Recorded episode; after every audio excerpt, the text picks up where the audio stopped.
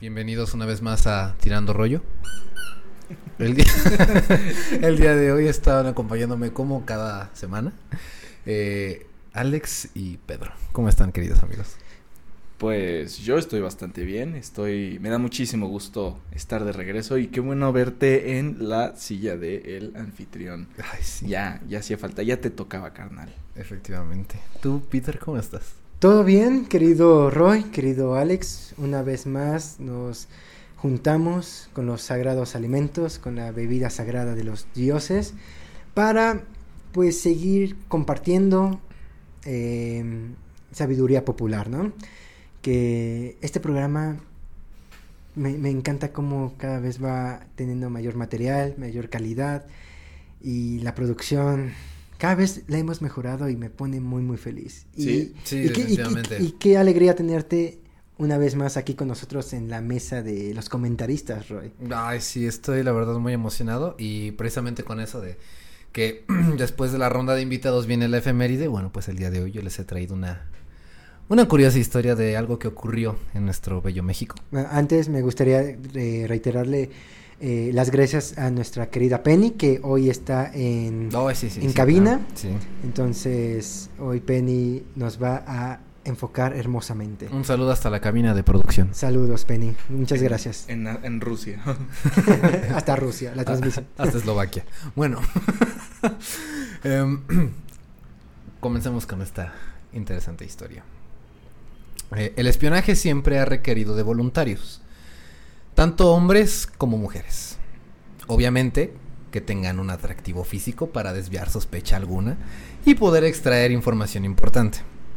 Para dar contexto a esta historia, es necesario saber que durante la Segunda Guerra Mundial, México se mantuvo al margen del acontecido hasta que los alemanes hundieron buques petroleros de nuestro país. Eh, incluso... Ajá, sí, ajá, ¿no? ajá, sí, Ajá. o sea, supuestamente. incluso había muchos simpatizantes de Hitler dentro del gobierno mexicano. Sí. Pero fue una espía alemana la que se envolvió con las altas esferas de la sociedad mexicana de esos tiempos. Una espía que era devota de Hitler y que estaba dispuesta a hacer cualquier cosa por el Reich. El día de hoy, queridos compañeros, les traigo la historia de Hilde, bueno, en alemán es Hilde Kruger. Y cuando se cambió el nombre para hacerlo más latinoamericano, se lo cambió a Hilda, que es algo que veremos aquí también, el por qué se cambió el nombre de Hilde a Hilda. Hilda. Qué Entonces, original. Sí, necesito un buen Se nombre. partió la cabeza para su... lo meditó, lo contempló, después de vibrar alto. dijo, Se, se fue a meditar a una zona arqueológica y a... Se fue a Teotihuacán. A la pirámide del sol. ¿Qué nombre necesito? ¿Qué nombre me hace falta? ¿Qué, qué puedo cambiar? Hil- Hilda. Bueno, Hilda Kruger nació en Alemania en 1912. Su sueño siempre fue convertirse en una actriz, aunque carecía de talento. Pero destacó por sus ojos azules, cabello extremadamente rubio y además testigos dicen que era muy simpática. O sea, era buena onda. O Efectivamente. sea, hoy era lo que hoy en día sería una influencer, ¿no? O sea, Efectivamente. es una es una influencer güerita blanca difícil, de la condesa. Yo creo que justamente si este Hitler hubiera nacido en esta época, en lugar de ser este, convertirse en un dictador artista fallido, simplemente se hubiese abierto un Tumblr y ya. Y ya. ya- ¿Tú, tú viste la película de Ha vuelto, ¿no? Sí, sí, sí, sí. sí, Ah, sí. una joya. una gran película. ¿Tú también ya la viste? Sí, muy buena película. Entonces no está muy alejado, No está de, muy alejado. de lo que acabas de decir. Continuando, aunque se casó con un hombre judío. Hilda tuvo un impulso muy fuerte al iniciar su carrera como actriz en Alemania por nada más y nada menos que Joseph Goebbels. Ah, claro. Hasta el día de hoy no se sabe a ciencia cierta a qué precio fue esto, Eso dice mucho. pero casualmente esto mismo provocó que Hilda tuviera que abandonar Alemania. Verán, la esposa de Goebbels, Magda, a quien Hitler, a quien Hitler le otorgó el título de la mejor madre del Tercer Reich, ardía en celos ante las reuniones que sostenían Joseph e Hilda. Por lo que escapó, literalmente, escapó. y terminó huyendo a Los Ángeles en 1940 ante un breve paso en Inglaterra en 1939, donde coincidió en Los Ángeles con su paisana y antinazi de hueso colorado, Marlene Dietrich. Lo que la llevó a destacar como socialite. O sea, vio que como actriz no la armaba. Los productores estadounidenses les dicen, em, o sea, sí estás guapa y todo, pero pues... no". O sea, no, no estaba pegando como actriz, pero la utilizaron.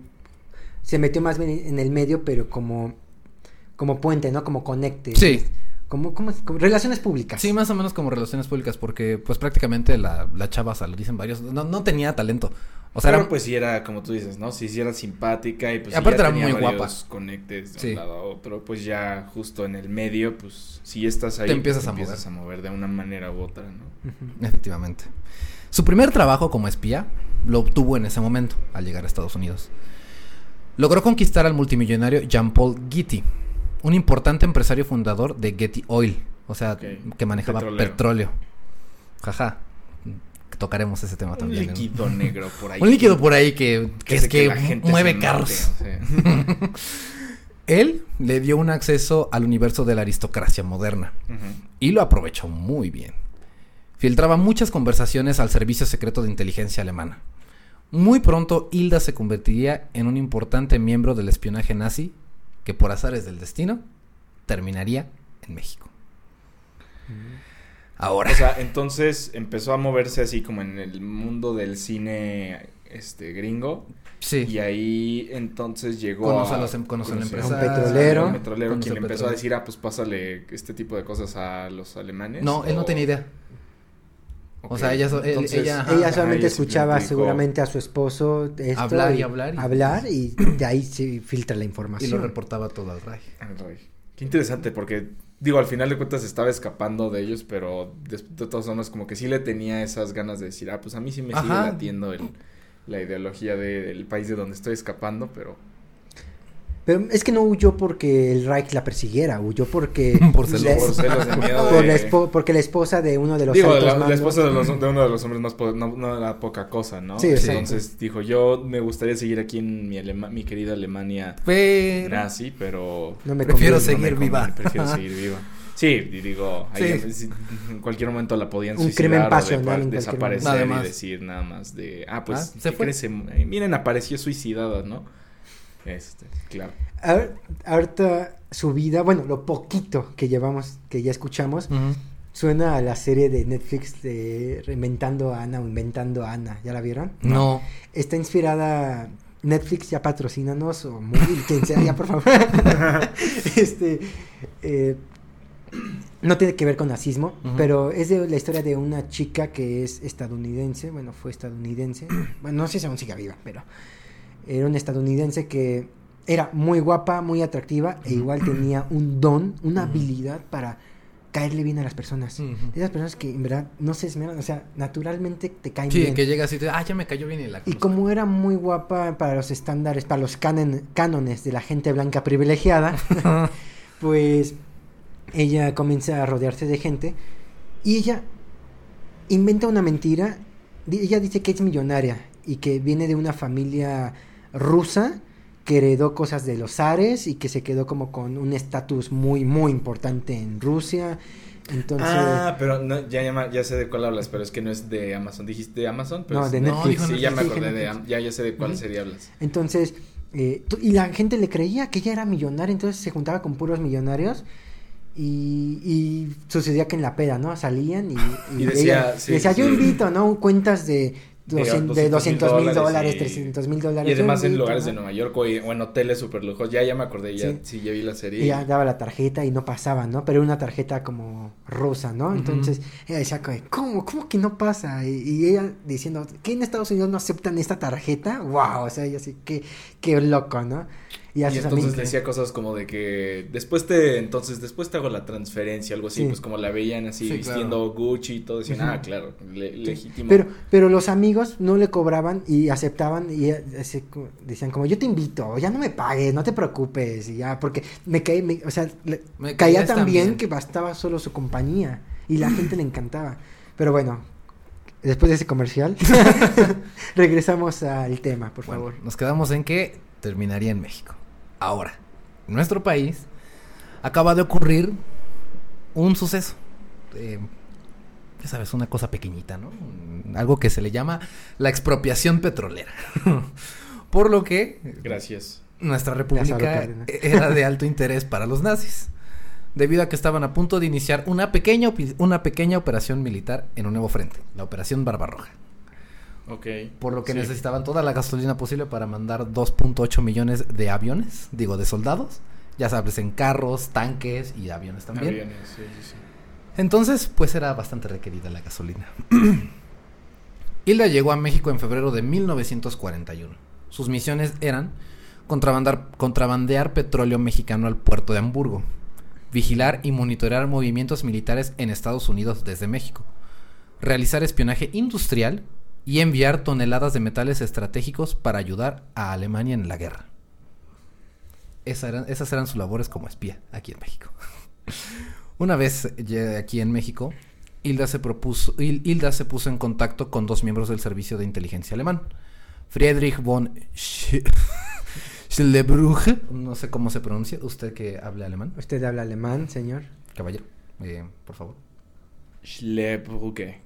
Schlebrugge y Georg Nikolaus, quienes ya tenían establecidas redes de espionaje en Estados Unidos y por toda América Latina. O sea, básicamente Amazon. Sí, efectivamente, efectivamente. Cabe recalcar que estos personajes ya estaban siendo vigilados por servicios de inteligencia de Estados Unidos y de Inglaterra. Mm. Entonces cuando entonces cuando Hilda se pone en contacto con ellos, ahora ya los ojos de, la, de, ambas inteligencias están sobre Hilda. Pero ella no tenía ni idea. O sea, ella dije, nada más se puso en contacto, les dio las órdenes, estos dos le dieron las órdenes y ella continuó con su labor en México. Su pretexto para entrar a la República era con el fin de obtener la residencia mexicana y poder divorciarse, poder divorciarse finalmente de quien en ese entonces era su esposo, un hombre judío. El primero en sucumbir ante los encantos de la rubia de fuego fue Ramón Breta, ex secretario de Relaciones Exteriores y que en ese entonces era miembro del Consejo del Banco Nacional de México. Se convirtieron en amantes, así de rápido. por un tiempo. Hasta que, en una de tantas fiestas, Hilda conoció a un hombre cabal. A un caballero en todo el sentido de la palabra, querido público. A un bigotón, que más tarde sería presidente de la República. Ah. Ese hombre era Miguel Alemán. Oh, wow. Gracias a su relación con Breta y Alemán, porque también se hizo su amante, Qué casualidad que su apellido era alemán. Conspiración. ¿Cómo te llamas, Miguel? Miguel, ¿qué? Alemania. ¿Puedes repetirlo otra vez? Alemán. Oh, Dios mío. Mi amor. Gracias a su relación con estos dos señores, logró mudarse a un lujoso apartamento en la colonia Roma. Sí, que desde entonces ya era. En donde permanecería durante el resto de su estancia en México. Ahí vivió, o sea, nunca vivió con ambos, o sea, ella se quedó en su apartamentito ahí de lujo en la Roma. ¿No te sabes la dirección exacta para ir a hacer No, no encontré, no pude encontrar la También dirección. quién sabe si aún sigue existiendo. Por eso, es para ver si aún existía. Sí, no, no sabría decirte con exactitud, pero era en la colonia Roma. Y aunque eh, algo curioso de todo esto es que ella no disfrutaba del todo la compañía de Miguel Alemán. Aunque ustedes no lo crean. Todavía no era, todavía no era presidente. Todavía no era presidente. ¿En qué años estamos? Estamos en los 40. Ya, esto, ya esto es 41. Ah, todavía no era presidente. Este, sí, es el 46. Lázaro, ¿no? Sí. Este, sí. Entonces, este, a él le incomodaba mucho la presencia de Miguel Alemán porque decía que era muy hósticos. A pesar de que la bañaba en regalos, en lujos, en todo, en todo, en todo, en todo ella siempre como que se mostraba renuente. Bueno, es que también da, también da este regalos así excesivamente es muy hostigoso, aunque sean perlas super caras. O sea, puesto bueno, no era interesada, a ver, no. O sea, vamos, no, no, no iba por ese camino de decir, ay, sí, lujos, lo que sea. bueno, yo no estoy yo no Ana, entonces, sino más bien era un plan de que, o sea, hasta ahora como lo que yo estoy entendiendo de la personalidad de, de esta Hilda era que... Tenía una misión. Eh, sí. ajá, ella, ella era, era, justo así como de la misión del Tercer Reich y ellos tenían también una idea muy diferente a lo que eran tener lujo, riquezas y ese mm, tipo de cosas que sí existían, pero pues sí hay que meterse mucho en esa psique de cómo se veía ese tipo de, de, de, las posesiones, ¿no? Que tenía el pensamiento, mm. pues, nacional socialista de, de aquel entonces. Entonces, ya, y, y- y bueno, al final de cuentas, si, eran si era de esa ideología de anti Sí. judía y todo eso, el simple hecho de decir estoy con un mexicano, pues yo creo que también da a entender mucho que pues la chava decía, ay, pues sí, te apellidas alemán, pero no eres alemán, ¿sabes? Este, ese era, yo creo, yo creo que también parte del primer, Puede del ser. principal problema era que pues era una Sí, racista, e- ¿no? ella- Este, sí, claro. Ella era una mujer centrada así como de, no me importa que, o sea, lo hago más por mi misión que porque de verdad quiero estar sí, contigo. puedes tener dinero y esto, pero no eres ario, ¿sabes? Sí, Este, claro, no, no eres güero, hijo. Eres alto, perdóname, me das asco. Pero, pero bueno, continuando con la historia. Hilda, además de eso, continuó abriéndose paso por el mundo de la alta sociedad mexicana, llegando a tener otro romance. Esta vez con un actor ¿Mm? que probablemente ustedes conozcan, que se llama Mario Moreno. Ay, no es cierto. No es Fue cierto. amante de Mario, fue amante de Cantinflas. Fue amante de Sí, es Cantinflas, como- querido público. Él lo pudo lograr, por el amor de Dios. Fue Olvida lo que dije de que era moreno, o sea.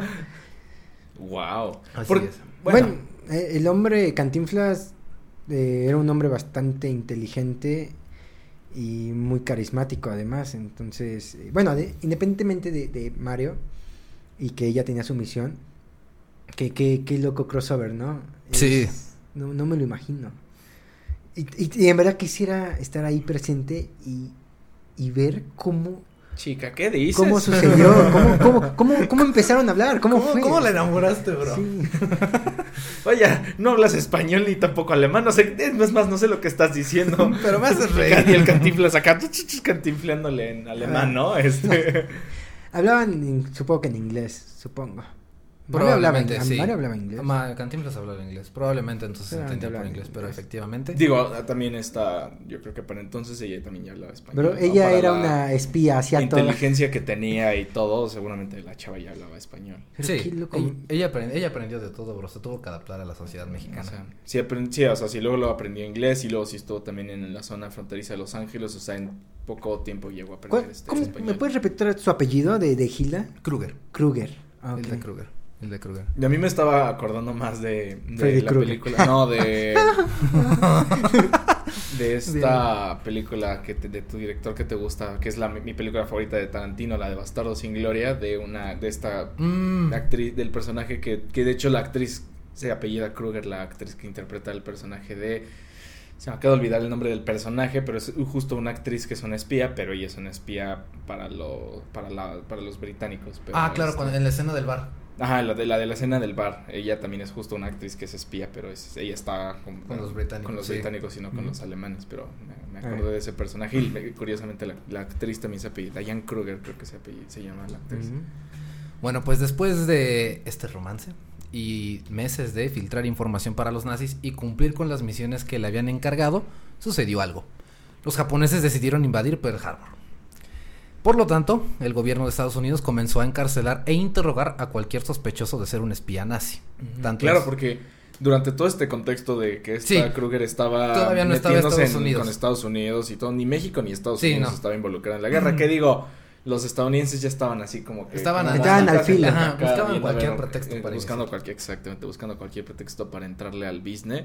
Pero justo México también. Y pues bueno, México estaba yo creo que en ese punto de expropiación petrolera, decir vamos a México nosotros estaba hacer otras saliendo de cosas. una y recesión entonces económica. el problema era que que justo realmente no había, sobre todo en México sí hubo durante todo el tiempo de la guerra un momento donde era como de que todavía no se sabía incluso si se iba Ajá. por, con ellos o con con- los aliados. Incluso después, yo creo que durante la Guerra Fría existió también ese problema donde también no estaba ni siquiera también definido También si a favor o en este contra, estabas ahí. en contra si iba a hacerse como para el lado de la OTAN o para el pacto de Es que Varsovia. México siempre ha sido como un in- intento de Suiza de ser muy neutral. Ya ves, en la. Guerra Fría pues apoyó mucho a los países comunistas como Cuba en su, Sí, sí. en su exilio económico. Pero, por ejemplo, eh, económicamente México en esa época, en los 40, pues está este, bueno, en la, la guerra empieza con Lázaro Cárdenas, pero culmina con Ávila Camacho, con Manuel Ávila Camacho en, ese, en, ese, en esa transición. Es el gobierno, es el maximato. Sí. Estamos en el maximato. En el maximato, sí. Eh, las características del maximato, donde comienza a surgir los orígenes del PRI, es que ya, ya pasaron en como 30 años de Revolución Mexicana. Ya todos los bandos están así como de, oigan, esto ya, ya llegó a un, extremo, esto ya es demasiado. Y apenas, apenas se comienza a ver una pseudo organización política de, de Sí, ya hubo el desmadre, todos los Ya tenemos constitución, todo, pero... pero más que la constitución, fíjate esto, y, eh, más que nada, y esto me lo dijo en una clase de derecho, pero trato de recordar quién fue. ¡Ah! Es que el embajador de México, de Estados Unidos, en México, de esa época, fue quien le dice a Plutarco Elías Calles, el, fundador del PRI, fue el que, le, el que le dice, oye, es que el país ya lleva muchos años en guerra. Y Plutarco le dice, bueno, le contesta, eh, sí, lo sé, pero es que cada quien quiere el poder, todos queremos el poder, todos quieren estar en la silla presidencial. Y, el embajador de, Estados Unidos en México, que ahorita recuerdo el nombre, ahorita recuerdo el nombre para dar el dato concreto, pero él le dice, y estaban en Cuernavaca, además se lo dice en Cuernavaca. Paps. Eh, le dice, oye Paps, pues fíjate que, no, le dice, eh, el problema es que justamente todos quieren el poder. Dice, ¿por qué no le das a todos un cacho de poder en un mismo partido político? Y se juntan todos. O sea, en lugar de que cada quien tenga su, su, su utopía, júntense todos en una misma utopía y a todos, todos, a todos los fuertes dales poder, pero todos bajo ya el estatus de un solo partido. Entonces, sí, y bueno, y regresando como todo ese tema, yo creo que al final de cuentas en Alemania sí se tenía mucho la idea de llegar, de pasarse a América porque ya sabían que Estados Unidos iba a estar. Sí, iba a meter. Sí, tarde o temprano a entrar. De, digo, estaba toda esa, esa, esa, parte incluso de que ya decían era que es cuestión de tiempo que Estados Unidos se les aventara a ellos. Pero pues era el apogeo del nacionalsocialismo donde ellos se sentían, donde este Göring eh, era como el, le decía cada rato a Hitler, pues aquí todo viento en popa, ¿no? Estamos a nada de irnos ya con los ingleses, de ya tenemos Francia. Ya tenemos Francia. Entonces ya eran cuando estabas justo en su máximo apogeo y decían, pues ahorita en cuestión de nada, este, ya nos aventamos a América. Y sí, genuinamente, pues México era una opción muy Viable estratégica de llegar de ese lado. Y justo entrando en esa parte, decir, en este, están en ese problema político que están teniendo, pero acaban de nacionalizar su petróleo. Entonces, como que dicen, a ver, aquí podemos, de aquí ahí, de dónde, ¿no? Aparte había este, mucha simpatía. Exactamente, y, de hecho sí, ¿no? O sea, era, había muchos simpatizantes que, aunque no lo crean, ¿no? Sí, había demasiados simpatizantes.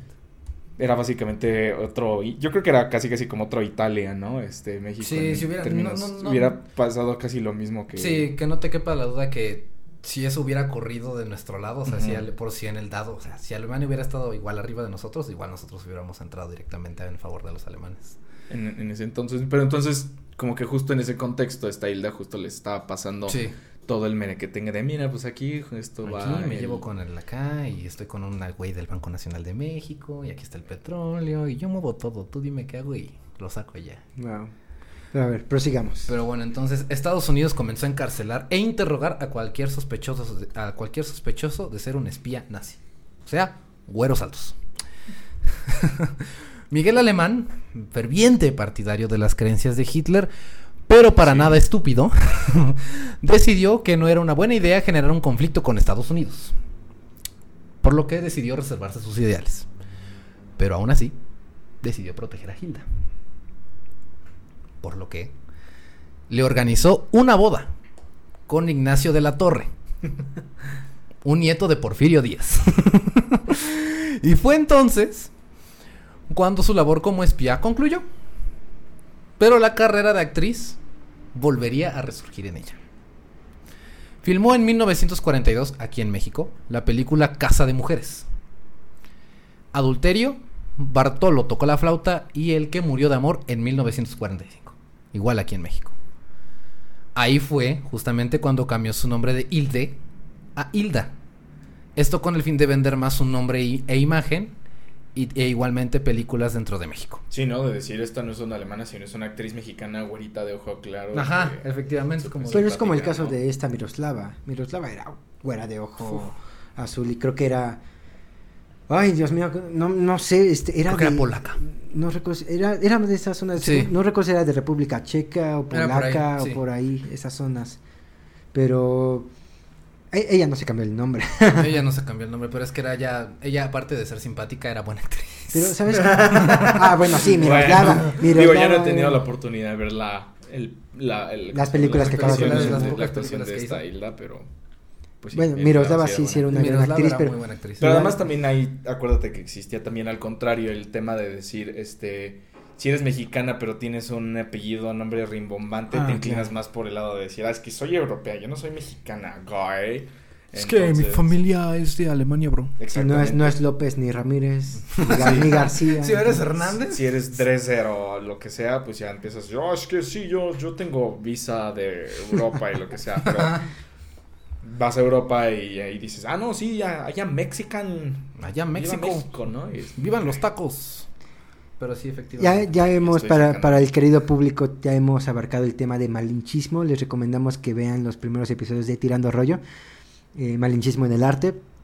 Pequeño comercial nuestro. Este, por si quieren, si les interesa este tema, ya, te- ya lo abarcamos una primera vez. Lo vamos a abarcar después otra vez.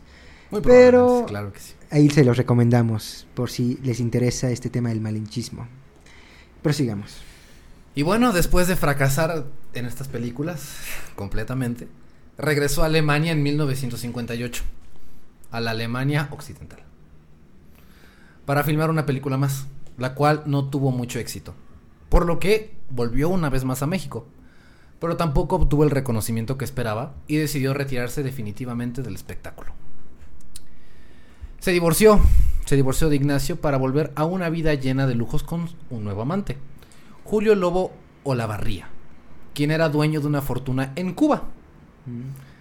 El matrimonio Solo Guerra duró... Fría. La guerra- jeje, jeje, jeje, Va a jeje. empezar más bien la Guerra Fría. Yo estoy del 58. Ahí estaba Sí, ya, era, guerra- no, ya pero- 58 ya era. Ya, Guerra pero seguía, seguía Baptista en el poder, ¿no? No, ya era... ¿Ya había sido ya la Fidel, revolución? Ya, ¿Ya era Fidel. seguro? Sí, ¿Sí? ya era Fidel, sí. Sí, además la Guerra Fría se podría decir que empezó, bueno, El eso es otro- 40 y- empezó casi casi terminando la Segunda Guerra. o Pues sea, en el es- 49-50, con la declaración de las Naciones Unidas, la OTAN y el Pacto de Varsovia, pues todo es, pues se fue el Con el ovni de Roswell en Nuevo México, bro. También, oh, claro, eso es... Con el ovni de Nuevo, de Nuevo México, bro. Yo creo que también eso puede... Es una cosa importante. Con la llegada de Elvis. Pero entonces ya estaba, ya no estaba Batista en el poder. No, ya estaba Fidel. Ok. Entonces se casa, bueno, tiene una, se casa con Julio Lobo Olavarría, dueño de una fortuna en Cuba, pero el matrimonio solo duró un año. Como Sí, la no. fortuna de Cuba. Ah, no, es cierto. Qué manchado. Ay, estuvo bueno ese, estuvo bueno. Estuvo muy bueno. Censurado, cancelado. por no apoyar los ideales comunistas. Saludos a, todos, saludos a todos los No es cubanos. cierto, yo soy rojo. Este, el empresario Lavarría, sin embargo, le regaló un lujoso apartamento en el edificio Hampshire House, enfrente de Central Park, en la ciudad de Nueva York. Donde permanecería el resto de su vida hasta que volvió a su natal Alemania antes de fallecer el 8 de mayo de 1991. Ah, bueno, le tocó ver Alemania reunida. Volvió a ver Alemania unificada. Tal vez ella no quería eso.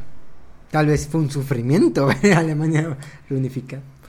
Bueno, teniendo en cuenta de que compartía completamente todas las ideas de Hitler, que no te quepa duda que probablemente haya dicho malditos liberales. Pero bueno, eh, cabe aclarar que esta historia no era conocida. O sea, se escuchaban rumores. Eran más como... Y que no te digan. También se me vino a la Ajá. mente que no te Sí. digan en la esquina. El venado, el la alemana. Eran, eran más como que rumores de que alguna vez hubo vestigios de una espía nazi. Pero es lo que les contaré después de un breve corte comercial. Volvemos. Volvemos.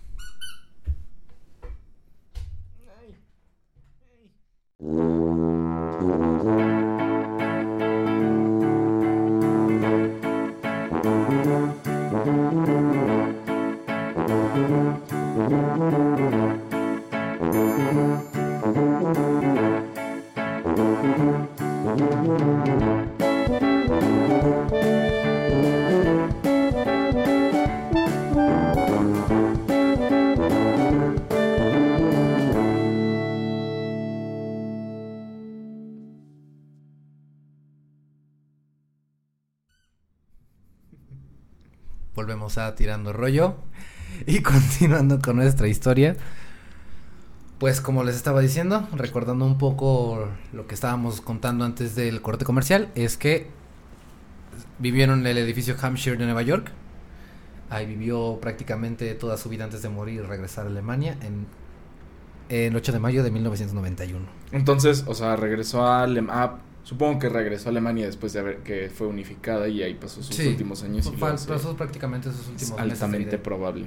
Porque sí, digo, es muy interesante la historia de la Alemania dividida y reunificada. Entonces yo, yo me imagino que por, a pesar de su avanzada edad, al ver a Alemania reunificada, dijo, vámonos. Este, y- Quiero morir en mi tierra. Y bueno, esta historia que les estoy contando no era conocida, como lo estaba mencionando anteriormente. No era conocida, eran, eran rumores.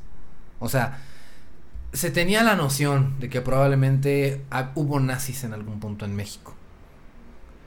Pero fue hasta 2007 que el escritor mexicano Juan Alberto Cedillo, quien, con base en una investigación histórica, que lleva por título Los nazis en México.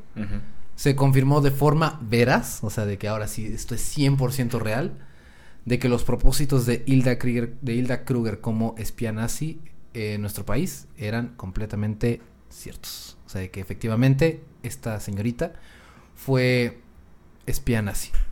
Sí, o sea, 100%. anteriormente eran, son rumores, eran rumores. Y Ajá. este. Y fue un, ese historiador el que dijo, no, no son rumores. Sí, efectivamente. fact, Fue hasta este, 2007 donde este historiador dijo, no, No son rumores. sí fue nazi. Mm.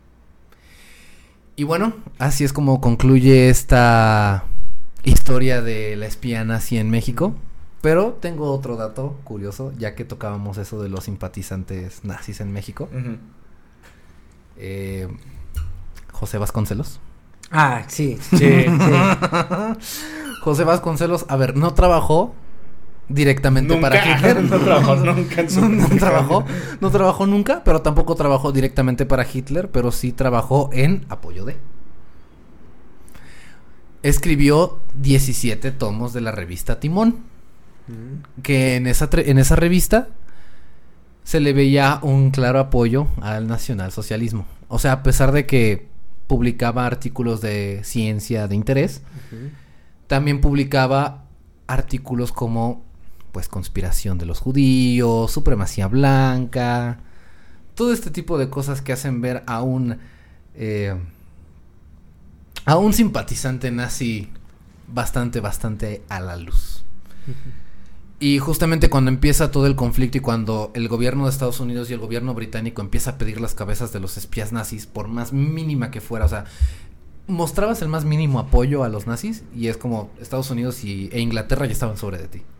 Entonces es como, ¡ay! ¡Qué menos esos ejemplares, chicos! Él nunca escribió nada, él solo dirigió una biblioteca. sí, sí, sí, sí, sí. Entonces, Ese fue el pretexto de México, de no, no, él no escribió nada, él es, dirige una biblioteca. Sí, de, de hecho, cuando igual entré a la facultad de Derecho, una profesora de, Derecho. de, sí, de Derecho, claramente. Jaja. Yo iba a decir de Constitucional, pero De derecho. De derecho no, constitucional. no era muy fan de Vasconcelos y ella nos contaba precisamente lo de sus ideologías nazis y de que, y de que de hecho era un machito golpeador que golpeaba, Claro. mucho, golpeaba mucho a su esposa y así. Entonces, eh, como decía, este Vasconcelos pues no, no es el héroe con el que lo, como lo pintan, ¿no? como te lo venden. Casi era- ninguno, pero. Casi ninguno. Eran así. Igual en, en derecho, igual, este, él no era nazi, eh, este personaje que voy a mencionar no era nazi, pero es considerado uno de los padres pilares del derecho mexicano, Eduardo Gas- García Maínez, que sus libros de introducción al estudio del derecho son muy muy buenos, filos- filosóficamente hablando. Eh, para los que son abogados sabrán que Maínez es un abogado eh, bastante filosófico. De hecho, el tema del- de la moral y de los valores jurídicos, él los toma desde un ámbito muy, muy interesante, aunque en la práctica son un poco obsoletos quizá, no obsoletos, pero son poco rentables. Él era más filósofo que abogado. El chiste es que como dato curioso, este Eduardo García Maínez, estudiando aquí en México, en la UNAM, eh, se gana una beca para irse a estudiar a la Alemania nazi eh, de leyes. Y la UNAM lo mandó para que aprendiera de- del sistema jurídico que estaban impartiendo los nazis allá en Europa. No eres blanco. Entonces, y regresa y dice, prácticamente los blancos tenían privilegios. Entonces, eh, él, él vive en Alemania en los años, eh, en el 39 y en el, eh, antes de que estalle la guerra. Sí, La pero un- cuando ya era Hitler. Ya Sí, cuando exacto. estaba el nazi a todo lo que daba. Ya, cuando, exacto, ya cuando la, la guerra está ya a días prácticamente de, estallar, tal cual, la pólvora ya incendiada. eh, según yo regresa, es que la verdad no recuerdo si vivió un cacho de guerra o si regresó. Según yo regresó, si mal no recuerdo. Pero es un dato curioso, otro mexicano que estuvo allá Estudiando leyes. estudiando lo- las leyes, Leyes nazis, justamente. Curioso. y regresa y quiz- quizá y esto, esto ya no me lo dijeron en, en mi en la escuela. Esto ya fueron hipótesis mía. Quizá quizá después de, de comprender o ver la el ímpetu nazi y la crueldad del derecho nazi quizá por eso se volvió tan filosófico y reflexivo sobre el- los valores. Porque Sí, claro. eh, si algo caracteriza a García Maínez a este abogado es el hecho de cuestionar los valores jurídicos y más de un lado más humanista. Entonces, dato curioso, quizá puede ser, quizá vivir esta etapa le hizo reflexionar mucho. No lo sé. Me hubiera gustado preguntarle. bueno. Y hay otro. Ah, perdón. ¿qué No, no, no, te- termina, Ah, bueno. termina. Otra cosa interesante es que eh, durante esos años, durante la Segunda Guerra Mundial y el final de la Segunda Guerra Mundial, había un ferviente eh, admirador, un ferviente, pues sí, prácticamente un ferviente, mm, ¿cuál es la? Creyente de la ideología nazi en la colonia Juárez. Que de hecho así se le denomina, el nazi de la colonia Juárez. No recuerdo el nombre, pero ese hombre escribió por 40 años en el periódico Excelsior. y lo que causa más este revuelo en toda su historia es que era un negacionista del holocausto. O sea, él dijo, no, la historia no es como la contaron los ganadores. Así no fue. Y lo que... Y, y esta historia causó revuelo tiempo después, de hecho, hace no mucho. Porque fue propuesto post-mortem, obviamente. O- no sé si post-mortem o todavía seguía vivo. Ajá. Te mentiría si, si dijera que sé con certeza el dato. Pero el chiste es que fue propuesto para la medalla Belisario Domínguez. Ah, ¿es neta? Sí, ¿Neta? fue propuesto.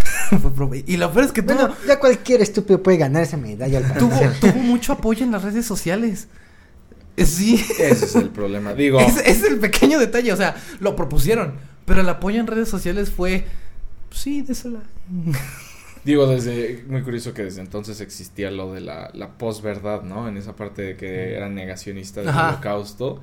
Entonces, digo, si ya en, en redes sociales lo apoyaban y todo, pues desde entonces ya existe así como toda esa parte divisoria de la gente diciendo, ah, no, sí, tenía razón. Y digo, por algo llegó Trump a la presidencia, ¿no? Por ejemplo.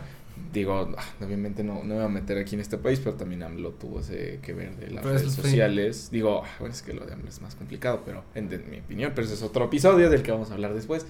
Eh, pero mm, sí, ahora sí que el hecho de que digas que lo apoyaran, que era negacionista del holocausto, Era un nazi que al final de colorado. cuentas, por el hecho de que haya escrito en Excelsior y todo eso, de, de eso dice mucho de que pues sí, muchas veces la gente no sabe ni siquiera de qué está, a quién está apoyando, pero lo apoyan por simplemente pequeños datos, o al contrario, ¿no? Lo tiran por, al- por otras cosas pequeñas que hizo. Entonces, mm, ya también hablando de ese tema de nazis en México, también existe toda la, digo, no es teoría, sino que es verdad, de toda la gran cantidad de eh, ¿Exiliados? exiliados de Alemania que Oh, terminaron bro. en América Latina, que eso también es una historia súper larga para otro episodio. Y no solo en América Latina, sino los que terminaron trabajando hasta para la NASA, ¿no? Este, y terminaron hasta saliendo en les- documentales les dieron- de Disney y de dieron el- National les Geographic dieron la luna. llevando, llevando, an- anunciando que llevaron al hombre a la luna. Pero es que ¿no? les dieron Este, el, les otorgaron el perdón por, Por ser inteligentes. por el conocimiento que Sí, eso te mandamos a la cárcel o vienes a trabajar con nosotros, ¿no?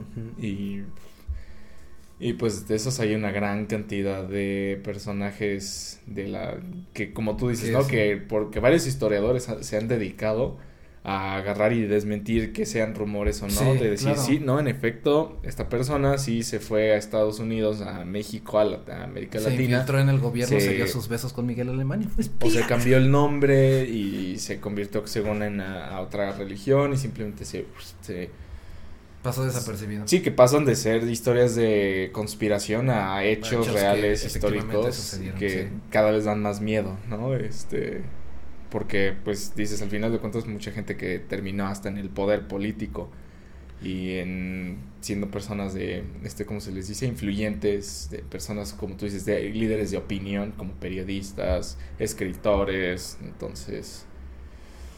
Da miedo, da, da, da, da miedo, entonces, este... Y, ¿sabes? Además, no solamente, bueno, o sea, reflexionando un poco, Ujú. eh, hablamos de, de espías nazis y de nazis que huyeron, pero eh, de, de, de, de Europa, ¿no? Pero lo, algo que a mí siempre me ha causado interés investigar y saber es las personas que lejos de Europa adoptaron las ideologías del nazismo, del nacionalsocialismo, eh, los famosos neonazis o, Ah, sí. o, o tal cual es, es personas aquí en México que adoptaran las ideologías nazis. Por ejemplo, el caso de ahorita, lo que pasó hace muy recientemente del hombre que celebró una boda Ah, sí. con temática nazi Sí, aquí en. México. Mm, Ah, en Tlaxcala. De hecho, ha habido también políticos, gobernadores de diferentes estados, y no me acuerdo de qué estado fue, que igual decía que de sus libros que leía para inspirarse y de sus ídolos era el de Mein Kampf de Hitler, ¿no? Yo, Entonces, yo, Sí. yo, yo medito le- leyendo Mein Kampf, amigos. Y también a- a- hace unos días vi con mi mamá una película muy buena, igual que está en Netflix, que se llama La diosa del asfalto. Muy buena, es una película mexicana del 2020. Muy, muy buena. eh, protagonizada por puras mujeres. Está excelente. Y con algo real, con, con algo que acon- aconteció realmente sobre las pandillas en México en los ochentas. Esas pandillas, como dato curioso, que después estaría chido también traerlos como efemérides a los famosos Los Panchitos, que fue un grupo no delictivo, porque no, no era un cártel, sí, sí traficaban droga, pero no se consideraban un cártel, eran una pandilla más bien. Rockeros, ro- amantes del rock and roll, rebeldes sin causa, ochenteros, con vestidos de cueros y así, este, ochenteros, rockeros totalmente, pandilleros. Eh, en las zonas de Santa Fe y Observatorio, ¿no? De eso va la película sobre... Ah, y sobre las castradoras, el grupo de las castradoras, que fue un igual un grupo de puras mujeres, rockeras, pandilleras, pero que de- defendían mucho a las mujeres en la zona de Santa Fe, en la zona marginal de Santa Fe y Observatorio, de, de hombres golpeadores y violadores, y entonces por eso se llamaban las castradoras, porque se podrán imaginar que les hacían a las personas que hacían esas cosas. Eh, también traficaban droga y así, pero así, bueno, es que vi esa película, vi esa y me causó mucho interés el tema de las pandillas en México, sobre todo las pandillas ochenteras, que hoy en día ya no existen prácticamente. Y, en- y investigando me topé con una pandilla que se llamaba los nazis de la, de la Portales. Ah, cabrón.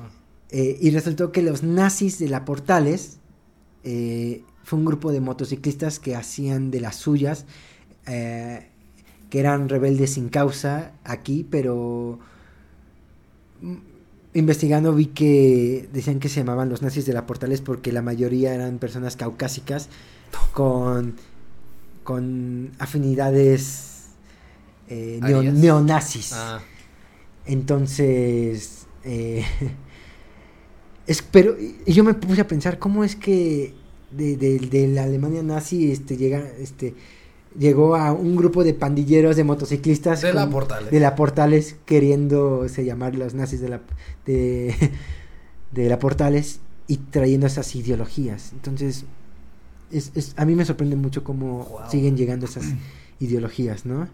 Y, y, y en sectores y en personas, o como quieras verlo en todas partes, que es como de...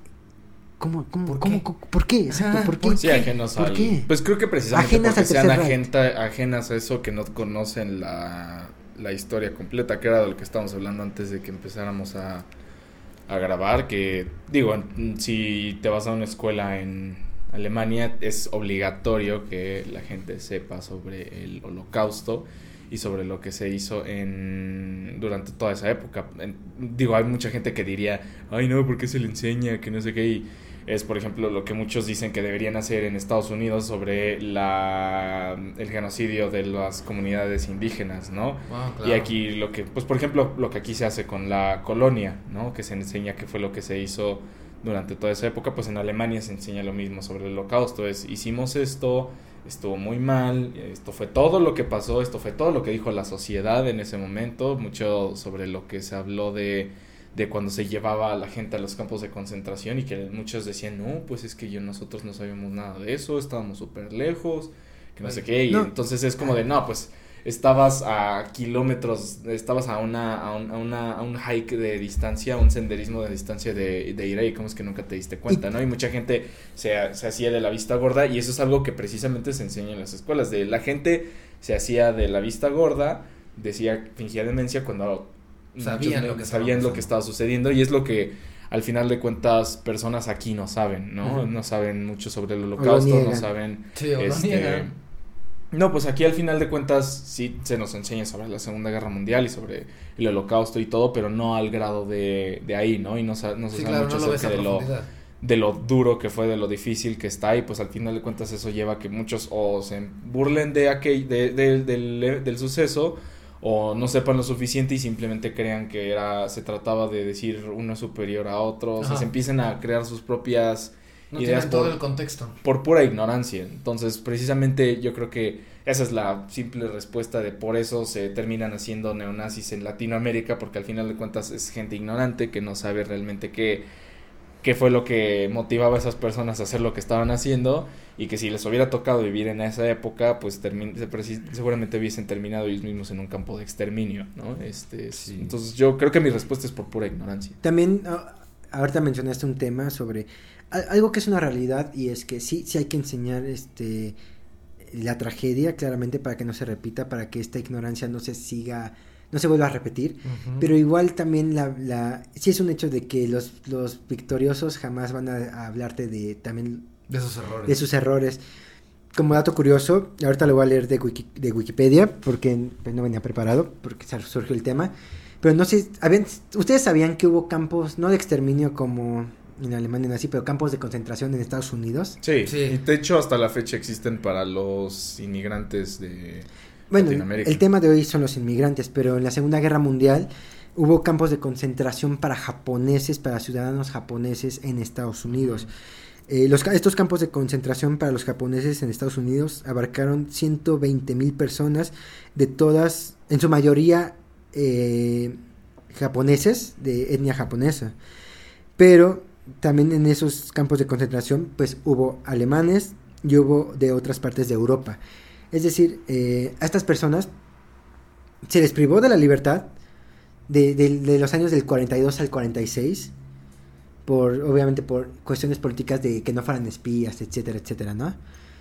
Pero eh, no ves en, películas de Estados Unidos, no ves en películas de los victoriosos que ellos también privaron de, la libertad a muchas personas nomás por el simple claro, y digo hasta la actualidad, ¿no? La manera en la que se pintan a los mexicanos en Estados Unidos como casi casi cruzas la frontera y hasta le cambian el filtro a la a la cámara. Y, y de hecho existen varios textos alemanes de cómo ellos se inspiraron en la manera sistémica en la que trataban a la comunidad judía para trabajos, para la exclusión, sobre todo para la segregación y para la para poder diferenciar a, a, los, a los judíos de la raza aria y muchos de ellos citan o hacen referencia e inspiración en la manera en la que estaban haciendo los mismos estadounidenses con la comunidad afroamericana claro. en, en Estados Unidos. De hecho, sí hay varios textos de alemanes donde dicen, ah, mira, podemos hacer de esta manera, esta, esta, esta y otra con los judíos, como los estadounidenses están haciendo con ellos, ¿no? De la manera en la que los segregan, en la que uno es para judíos, el baño para unos, el baño para otros, el autobús, el, sus respectivos para poderlos ir, ir, diferenciando y este lo y eso fue eso a lo que sucedía en Estados Unidos desde antes, entonces es muy interesante esa parte donde dices justo que los ganadores nunca cuentan sus la errores, historia nunca como cuentan sus errores. desde el punto de vista de sus errores. Sin embargo, pues creo que es justo el mismo el trabajo de esos historiadores como tú lo has mencionado que poco a poco van sacando ese, esa verdad. Digo, hace, tan solo hace yo creo que 15 años no se sabía tanto acerca de qué tan involucrados estaban los exiliados Sí, no. eh, alemanes en los programas este, espaciales de Estados Unidos, por ejemplo, ¿no? Y lo mismo hacían los estadounidenses en el sentido no solo con los afroamericanos, sino también, por ejemplo, con los mismos comunistas, ¿no? Y hasta la fecha, toda la por ejemplo, para, para hasta la fecha para hacer el este examen de nacionalidad estadounidense, una de las preguntas es si tienes alguna afiliación con el Partido Comunista que ni siquiera existe, ¿no? Ya ni en la actualidad ya no existe, pero te lo siguen preguntando porque no no o sea, No vaya a ser que tú, no vaya a ser porque que quedó ahí plasmado, ¿no? que tú, Este, Fernando, de 14 años, puedas afiliarte al Partido Comunista. Y hasta la fecha ver la, pa- decir la palabra comunismo en Estados Unidos se ve como algo súper mal, Sí. ¿no? O sea, decir yo apoyo la idea comunista como que por pura ignorancia la gente dice, ¿qué, qué? ¿Cómo que qué te pasa, no? Este, y, y es interesante porque en el caso de esta Hilda, al final de cuentas fue una de las espías que estaban del otro lado, ¿no? ¿Qué tal? ¿Cuántos de las de, de espionaje no estaban haciendo esto? Y pues, sabemos de Hilda porque justo nos les tocó ganar a, a los, a, los, a los estadounidenses, la OTAN, quedaron todos esos récords y algunos se quemaron, pero hubiera sido la otra historia y cuántas personas no conocemos. Sí, imagínate cuántas historias de, de nazis encubiertos, como tú, como ustedes lo mencionaron, es que llegaron a llegaron a toda Latinoamérica, incluyendo México, de ahí se fueron a Chile, entonces También los tantos rumores como verdades de que los nazis se huyeron a, a Chile y Argentina y que hubo intentos de, de revivir el nacionalsocialismo en, en Sudamérica. También está interesante esos temas. De los cuales vamos a hablar después de este breve corte. Comercial. Esto significa que faltan 10 minutos para la hora. Ah, ¿en serio? Sí, pues es que lo dejó mucho tiempo. tantos colores. Ah, no, o sea, sí sabía, pero es que Yo sabía que esto era nada más corte. ¿Es, es corte o es este 10 minutos? 10 minutos Ah, para la hora. es que lo dejó mucho tiempo.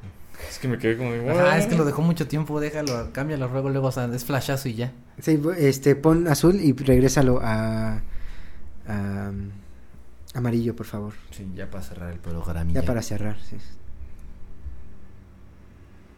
Pues bueno, regresamos después de Ah, ese breve... eh, ¿Le diste pausa, Penny? ¿O sigue corriendo, Penny? Ah, ok, vale. Eh, a ver. Hemos regresado después de este breve corte a Tirando Rollo para cerrar nuestro programa. Entonces, queridos compañeros, eh, voy a empezar contigo, Alex, después voy a ir contigo, Pedro. ¿Tú con qué te quedas de esta historia? Uf, eh, yo creo que México durante toda esa primera parte del siglo pasado era, pues sí, un revoltijo al final de cuentas. Y bueno, yo creo que durante ese momento era la duda de si México se iba a unir con el Partido Nacional Socialista, porque justo realmente sí había mucha este, participación. Y mucho también se hablaba mucho de lo de, de la, de la calidad de racismo que había aquí en México, bueno, que hay, obviamente, pero que había aquí en México con otras razas, que será un tema para otra efeméride también, por ejemplo, lo que se hacía con la comunidad china en Torreón, este, que de hecho es Desde tiempos de la spoiler revolución. de, ajá, y eh, sí, o sea, había yo creo que varios este, idealistas políticos, líderes de opinión que seguramente leían el libro de Hitler y eran partidarios de las ideas de razas superiores Ajá, de y que todo. Efectivamente, tienes toda la razón. Este, entonces, ahora sí que era, era un México muy... un que era un revoltijo de ideas. Eh, después justo pasó lo, lo contrario, lo mismo de, de que si no se sabía si México se iba a unir con la OTAN, con el Pacto de Varsovia, si iba a ser completamente comunista, completamente este capitalista, por así decirlo. Entonces dio eso origen también a muchas cosas como los movimientos estudiantiles de los años 60 y 70 tus personajes como esta Hilda, al final de cuentas, son una de, de muchas, ¿no? O Sí, sea, claro. al, fi- al final de cuentas de ella se sabe porque lo hizo para el Partido Nacional Socialista, ¿no? Pero que tantos, cuántas Hildas no existieron que hacían lo mismo para la CIA, O para la Unión ¿no? Soviética. Para la Unión Soviética en la Guerra Fría, de los cuales seguramente ya estaremos sabiendo muchos, ¿no? ¿no? De cuántas Hildas no existían precisamente que hacían lo mismo con la Unión Soviética, con la CIA y hasta la actualidad, ¿no? Que lo siguen haciendo con esos este fines. Porque sí, al final de cuentas en la actualidad yo sí se dice mucho, ¿no? De como lo dijo este Peter, de que se quiere presentar a México como un país súper neutral, pero siempre se tiene que recordar que la geografía juega un rol muy importante en esto, entonces Totalmente. siempre que va uno a, a otros lados y platica con gente de otras partes, es así como de, wow, México, así como que viviendo abajo de Estados Unidos, ¿no? Es como de todo, creo que todos los países en el planeta tienen problemas con Estados Unidos. Entonces, el hecho de poder decir, nosotros somos sus Yo vecinos vivo y, bajito de ellos. y, pues, ajá, somos sus vecinos de abajo y a nosotros nos toca todo el tiempo el, su, su escándalo. Ay, sí. Este, pues es. Y.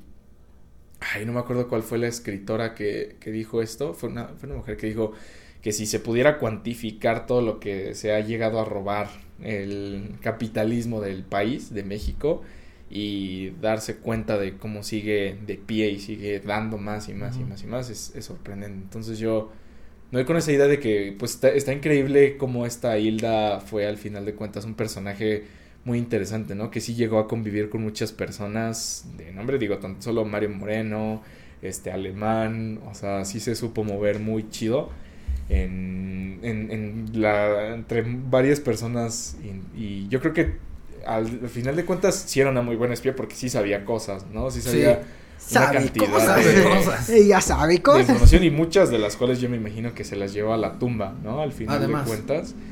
Entonces, yo me voy con eso, o sea, ¿cuántas hildas no existen para cuántas diferentes tipos de opiniones? Peter. Um, vamos a hacerle refresh una vez. Es que estoy atrapado.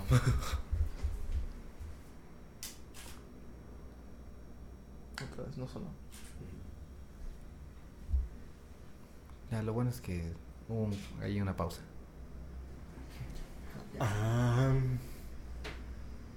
Penny, ¿ya están las dos? Ok, cambia la luz, por favor. Que la luz me confunde. Gracias. Entonces, Peter, ¿con qué te quedas tú de esta historia? E- Es realmente muy interesante lo- e- esta historia. La verdad la desconocía. Eh, debo confesar que también es la primera vez que escucho el nombre de Hilda Kruger. No, no sabía quién, quién era ni de su existencia. No he visto nada de su filmografía, de lo poco que ha hecho.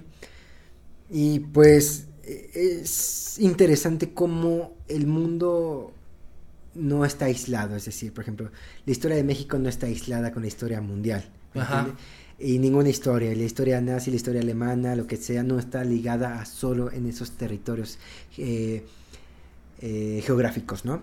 Sino que realmente todo está ligado con todo. Hay personajes de todas partes que comparten historia y que la historia mundial pudo haber cambiado por algunos detallitos, por personas que estaban eh, como Hilda Kruger. ¿Quién sabe? Imagínate, o sea, solo me pongo en el hipotético de que si Hilda Kruger hubiera pasado una información ultra hiper mega valiosa hubiera convencido a un futuro presidente de unirse al Partido Nacional Socialista, quizá la historia hubiera sido otra, no lo sé, ¿no? Y, y es como, y todo parte de, de una mujer que vino a intentar ser actriz y Mm. terminó como espía. Imagínate qué hubiera pasado si Japón no ataca Pearl Harbor.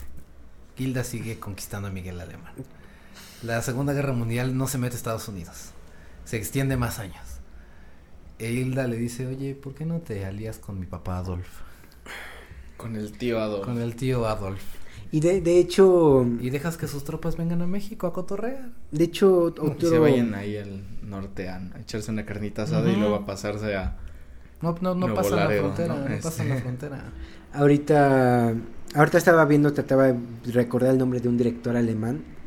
No sé si sabían que en 1936 la Alemania nazi desembarcó en México para filmar un documental sobre el pulque. no. Sí, un, un famoso documental del pulque grabado por la, financiado por la Alemania nazi, filmado por el director Hubert Schlonger, Schlonger, no sé cómo se pronuncia, eh, para ver las propiedades y lo que pro- y lo que provoca el pulque como el documental era como de con Ah, fines creo que científicos sí había leído de, sí leí, leí un artículo de, de ese No. documental. Tenía fines científicos, pero la realidad del Tercer Reich es que estaba buscando, eh, no solo en México, en varias partes del mundo, todas las propiedades alucinógenas y psicotrópicas que ocasionan eh, este Diferentes sí, sustancias. diferentes ajá. sustancias lejos de Alemania. Es- Sí, sí, sí. Eran su investigación científica. Sí, Entonces, no sé, no hay que olvidar que pues le- los soldados literalmente duraban tanto porque se metían metanfetaminas. ¿no? Obviamente. Este, Sí. Sí, venían Por eso dopados. estaban tan locos. Entonces está interesante cómo, eh, incluso aunque no sean por parte de guerra, con pretextos artísticos, pueden venir a, A ver, ¿qué tienes ahí? a ver qué tienen aquí, ¿no? A explorar Ajá. otros territorios, ¿no?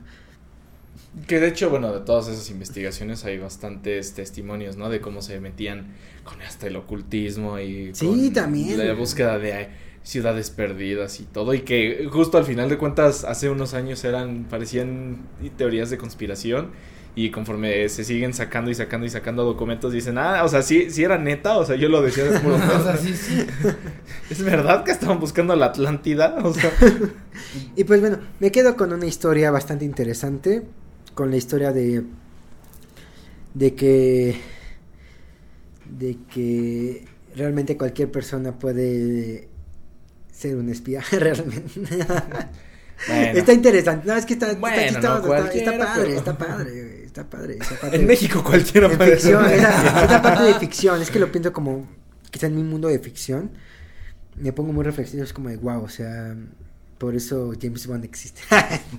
Claro. Bueno, de- hay una película que explica por qué James Bond existe. pero sí. Y bueno, yo quiero comentar finalmente de que eh, la historia de México, eh, principalmente durante el siglo XX, yo creo que como lo mencionaste tú, es una historia bastante escabrosa, una historia que la, prácticamente no teníamos ni idea de cómo nos llamábamos. Y ni siquiera sabíamos por qué éramos República Mexicana. Sonaba bonito el nombre. Pero Hilda fue fue un claro ejemplo de que si ella pudo infiltrarse en la sociedad, poder encajar, como lo mencionabas tú, yo me quedo con eso que tú dijiste, o sea, ¿cuántas más no lo hicieron? ¿O cuántos más no lo hicieron? Con ese encanto, con esa facilidad de palabra, con ese con ese algo que te dice, ah, efectivamente, me caes bien. Te voy a platicar. porque es la historia que se sabe además. o Ajá, sea, efectivamente, es, una de las pocas, iceberg. ajá, es una de las pocas historias que se sabe, no sabemos cuántas más hay por debajo. Y finalmente nada más quisiera comentar, al- justamente eh, hablando de los nazis que fueron a buscar todos ese tipo de tesoros, Indiana, Jones tenía razón. de hecho, hubo, Hitler mandó a un escuadrón específico a, a buscar el arca perdida, o sea, eso sí pasó Rayos. a buscar el arca perdida, a buscar el santo grial, también pasó, y a buscar la flecha con la que mataron a Cristo. Ah, Eso también pasó. O sea, sí, fue real. O sea, Sí, sí, sí. Digo, es como de que parece a una teoría de Ajá, conspiración. parece y muy luego- teoría de conspiración, pero... Ya cuando te enteras mucho de los fundamentos que tenía el nazismo y ah, dices "Chis, ridículos, pero es, Es- como de cómo es es, que- posible que gente tan estúpida haya tenido tanto poder, ¿sabes? Sí, Es que Hitler sí era creyente de lo espiri- de lo- del espiritismo. Del espiritismo. de- Él y Himmler. sí. Él y Himmler eran muy, muy creyentes de lo espirit del espiritual. Pues Himmler era prácticamente su, su, ¿cómo se dice? Su, Su mano derecha. sí, sí, su mano derecha, Bueno, pero, pero, pero era, pero era este, el pero, pero el que estaba especializado en el- los, los temas esotéricos. Ah, sí. Él, este, Himmler sí, definitivamente. Y bueno, esto ha sido todo por nuestra parte, Claro. pero no nos vamos a despedir, obviamente. Claro, por supuesto. Sin las recomendaciones. ¿Quién quiere empezar? Pues, ah, ¿están preparados? no, se viene. Se viene algo chido. De mi escritor favorito. Dilo tuyo. Ya sé, algún día me harán meme y dirán que no leo otra cosa. pero- Algún día ya, ya existe el meme. pero es, pero lean. Bueno, hay dos libros de Roberto Bolaño que voy a recomendar esta noche. Uno es La literatura nazi en América. Un libro muy bueno. Es un libro de ficción muy, muy bueno sobre. Ah, es que abarca muchísimas cosas. Pero, pero principalmente sobre. ¿Qué hubiera pasado si es así? No la ideología nazi. Es que no va por tanto por la ideología nazi. No. Si esas ideas de esos escritores nazis hubieran, no fueran, no, no estuvieran siendo opacadas por, la, por el peso del nazismo, ¿cómo, cómo sería la, la literatura, no? Ok, Eh, eh, sí. Entonces está muy interesante. Y dos, otro libro que, ese no me gustaría hacer tanto spoiler, mejor léanlo porque igual es muy bueno, es otra joya de Bolaño, tal cual se llama El Tercer Reich. Entonces, se los recomiendo mucho. Eh, estos dos libros de el buen y querido y amado en este canal, Roberto Bolaño. Roberto Bolaño. Alex. Pues una de mis recomendaciones es una película que refleja justamente lo absurdo que puede ser el- la guerra en general.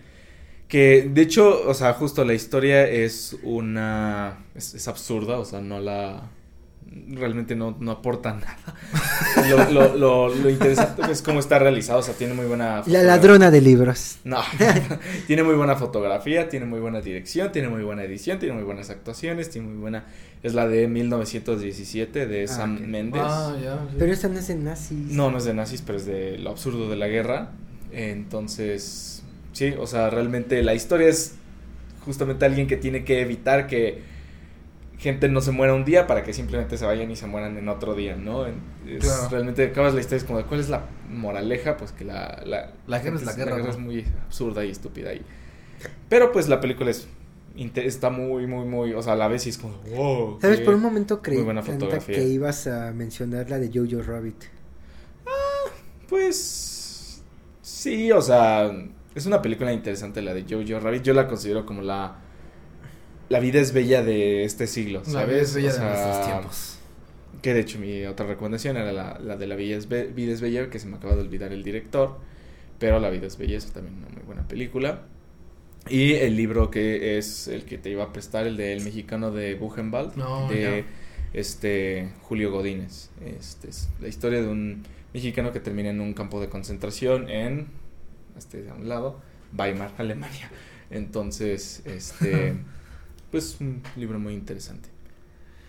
Yo quisiera recomendarles eh, una película y un libro. La primera película es Operación Valkyria, Uh, sí. protagonizada por eh, Tom Tomás Cruise. Cruz. Por Tomás, por el Tomás. Por Tomás Por Tomás Cruz. Crucero. Por Tomás Crucero, efectivamente. La historia cuenta eh, la resistencia, o sea, pues sí podemos llamarlo resistencia, la resistencia alemana dentro del mismo círculo nazi planea un atentado contra Hitler el 20 de julio. Creo que es el 20 de julio. Bueno, julio del 44. Uno de ellos es el coronel Klaus, Klaus von Stauffenberg, el cual llega un momento en donde es jefe del ejército del Estado Mayor, si no mal recuerdo, y ocupa todas sus influencias para eh, acabar con el régimen de Hitler.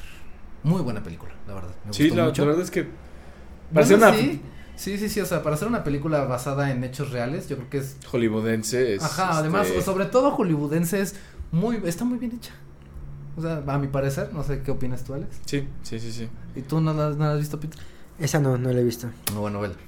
Está, Eh. está interesante. Y la segunda recomendación es la de un libro que no tiene mucho que salió. Se llama La última condesa nazi, que no recuerdo la escritora, porque es una Se escritora. me acaba de ocurrir otra. Es, es una escritora, es una escritora española. La cual cuenta la historia no es no es un personaje real, pero está basado en sucesos que sí ocurrieron.